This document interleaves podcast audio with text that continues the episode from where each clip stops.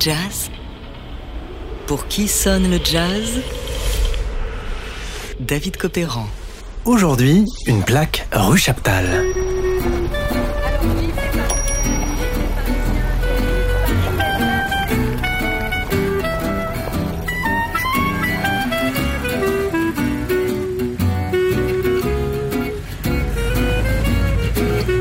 Deux pas de Pigalle, ces sex shops, ces petites cours privées et ces magasins de guitare se trouvent l'une des voies les plus charmantes du 9e arrondissement. Coincée entre la rue Blanche et la rue Fontaine, à l'abri des regards et du tumulte parisien, la rue Chaptal est un endroit chargé d'histoire. Des peintres et écrivains de la Nouvelle Athènes aux cabarets qui fleurirent dans le quartier au temps des années folles. Un jeune Vincent Van Gogh y travailla, Serge Gainsbourg y passa presque toute son enfance au numéro 11 bis. Pour aller à l'école, il n'avait qu'à traverser la rue. Et juste à droite, au numéro 10, le siège historique de la SACEM, la Société des auteurs, compositeurs et éditeurs de musique. Un immeuble en vieille pierre, en haut duquel le visage de Ludwig van Beethoven vous contemple.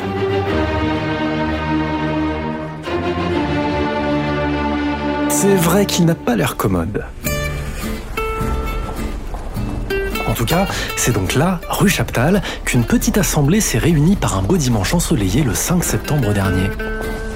Pendant que les musiciens du Paris Gadjo Club égrenaient quelques notes, Delphine Burkley, la mère du 9e, y allait de son plus beau discours. C'est un vrai bonheur d'être d'être parmi vous euh, aujourd'hui. Ce jour-là, on inaugurait la plaque du 14 rue Chaptal, un lieu qui fut pendant longtemps le centre du jazz en France, siège du fameux Hot Club et de la revue Jazz Hot. Aujourd'hui encore, les fantômes de Duke Ellington, Django Reinhardt, Boris Vian et Charles Delaunay hantent ces lieux.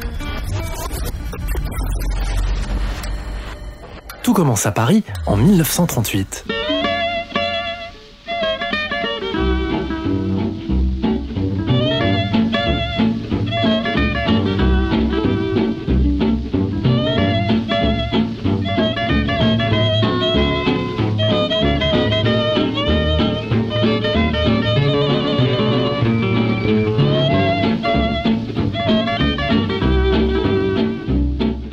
Cet été-là, Charles Delaunay, 27 ans, secrétaire général du Hot Club de France, directeur de la revue Jazzot, manager du quintet du Hot Club de Django Reinhardt et Stéphane Grappelli, qu'il enregistre sur son propre label, la marque Swing, Charles Delaunay donc, se cherche un nouveau local pour accueillir son imposante discothèque.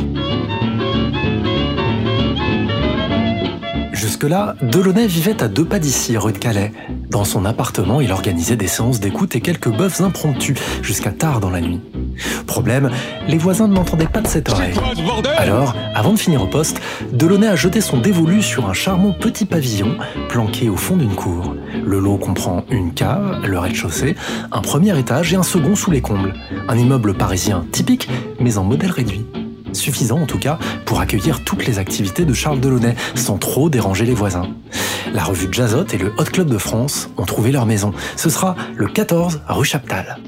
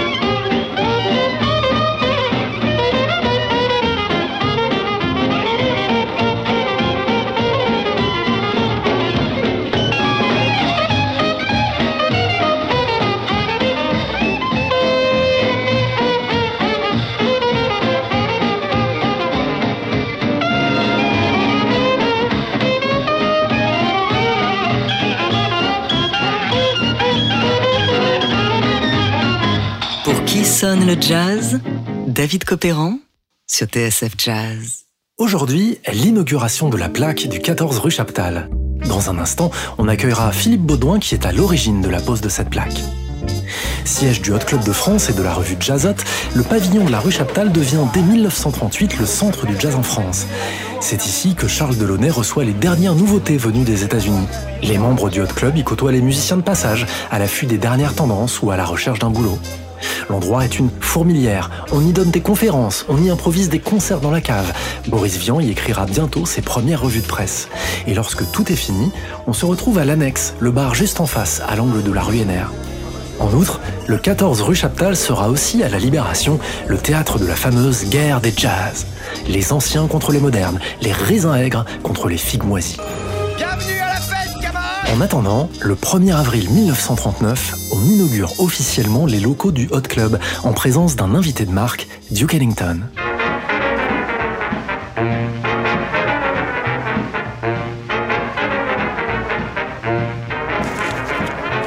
En l'honneur du Duke, raconte le journal L'Intransigeant, le Hot Club de France avait réuni en son hôtel de la rue Chaptal le banc et l'arrière-ban de ses membres les plus glorieux. Duke Ellington put écouter en connaisseur le quintet du Hot Club de France. Il existe d'ailleurs des clichés magnifiques d'Ellington, tout sourire, échangeant avec eux une franche poignée de main.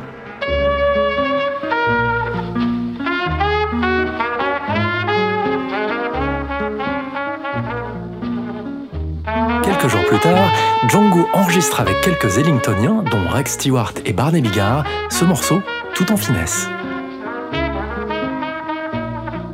Mais la fête est de courte durée. Avec la drôle de guerre et l'occupation, la rue Chaptal va devoir fermer ses portes. D'abord mobilisé en Seine-et-Marne, Delaunay, prévoyant, remise sa précieuse collection de disques à la cave, à l'abri des bombes nazies comme le note Anne Legrand dans son livre Charles Delaunay le jazz en France.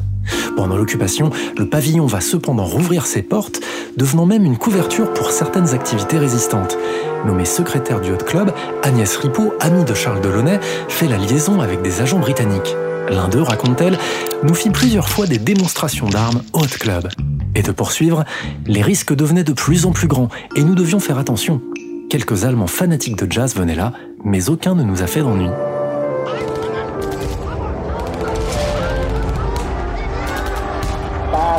Brisé, Paris martyrisé, mais Paris libéré. Le 1er septembre 44, le pavillon du Hot Club rouvre officiellement ses portes, envahi de musiciens et de GIs. La rue Chaptal redevient alors ce qu'elle était avant-guerre, la maison du jazz. On y verra éclore une nouvelle génération de musiciens, d'amateurs et de journalistes. Boris Vian bien sûr, mais aussi un certain Franck Teno, papa de TSF Jazz, qui se souvenait d'un Delaunay assis à son bureau, entouré de musiciens, tenant devant lui un papier, parlant au téléphone tout en écoutant un disque et en dessinant la maquette du prochain numéro de Jazzot. Pour toutes ces raisons, le 14 rue Chaptal fait partie de notre patrimoine. Il méritait bien une plaque. Et cette plaque, on la doit au travail acharné de Philippe Baudouin, pianiste, enseignant et passionné d'histoire du jazz. Comment faire mettre une plaque? C'est grâce à mon ami euh, Michel Guette, qui est le guide historique du 9e. Je savais donc qu'il y avait plein de plaques en attente, et notamment euh, pour des gens comme Debussy, Ravel, euh, etc., qui avaient habité là. Et je me suis dit, mais je vais pas pouvoir lutter, moi, avec mon, mon petit hot club et jazzot que personne ne connaît. Et je me suis dit, bon, euh, ce qu'il faut que je fasse, c'est de créer un événement autour, pas seulement une plaque. Et aussi, quel est le personnage que les gens, que le monsieur tout le monde pourrait connaître, Django Reinhardt?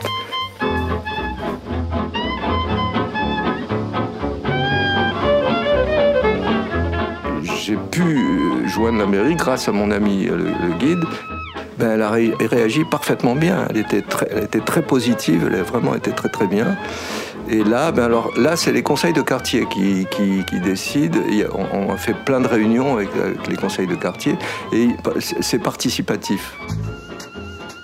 Au départ, euh, j'ai cherché à visiter le pavillon. Et c'était pas facile non plus. Heureusement, j'ai appris que ce pavillon était habité par une actrice qui n'habite plus là maintenant et qui s'appelle Clémentine Sélarié. Et donc, par son fils, qui en plus est guitariste de jazz, il m'a fait visiter le pavillon qui est resté comme, euh, comme avant. Il y a une cave où il reste encore des traces de peinture sur le mur. Il y a même des gens qui disent que ça aurait peut-être été euh, peint par Cocteau.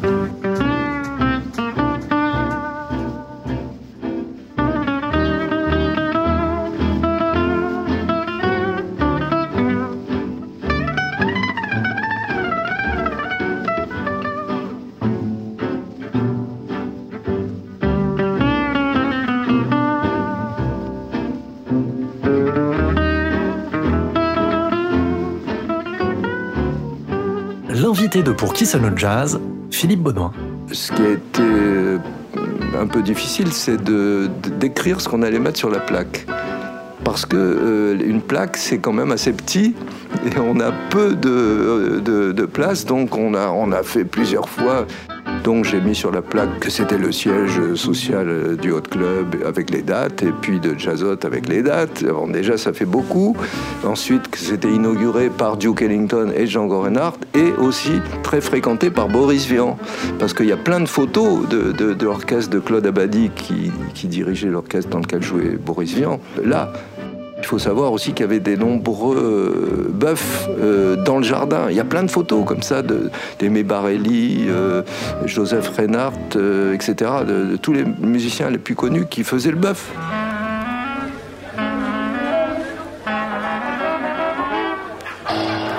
C'était le centre du jazz entre les deux guerres. Le 14 rue Chaptal, tous les musiciens venaient là. Euh, les gens qui venaient acheter les places de concert, qui venaient aux conférences, les musiciens qui venaient répéter gratuitement, les GIs à la Libération, il y en a plein qui venaient là parce qu'ils cherchaient Jean Reinhardt. C'était une vedette, Jean Reinhardt.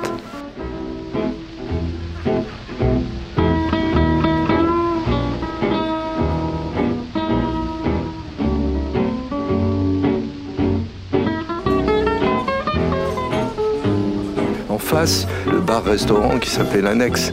Tous les musiciens venaient, euh, même pendant la guerre et après la guerre, euh, à midi.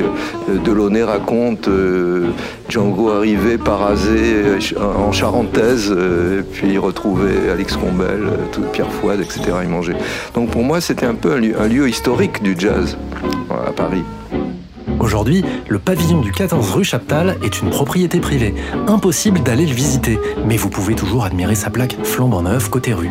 Bon, si vous voulez tout de même en voir un peu plus, empruntez la petite allée qui borde l'immeuble jusqu'au musée de la vie romantique. Faites quelques pas, arrêtez-vous sur la droite et tenez-vous sur la pointe des pieds. Vous verrez alors, derrière un grillage, le petit pavillon du Hot Club. Tendez l'oreille et vous y entendrez peut-être les fantômes de Duke Ellington et Django Reinhardt faire le bœuf, ainsi que les rires de Boris Vian et Charles Delaunay. Merci mille fois à notre invité du jour, Philippe Baudouin.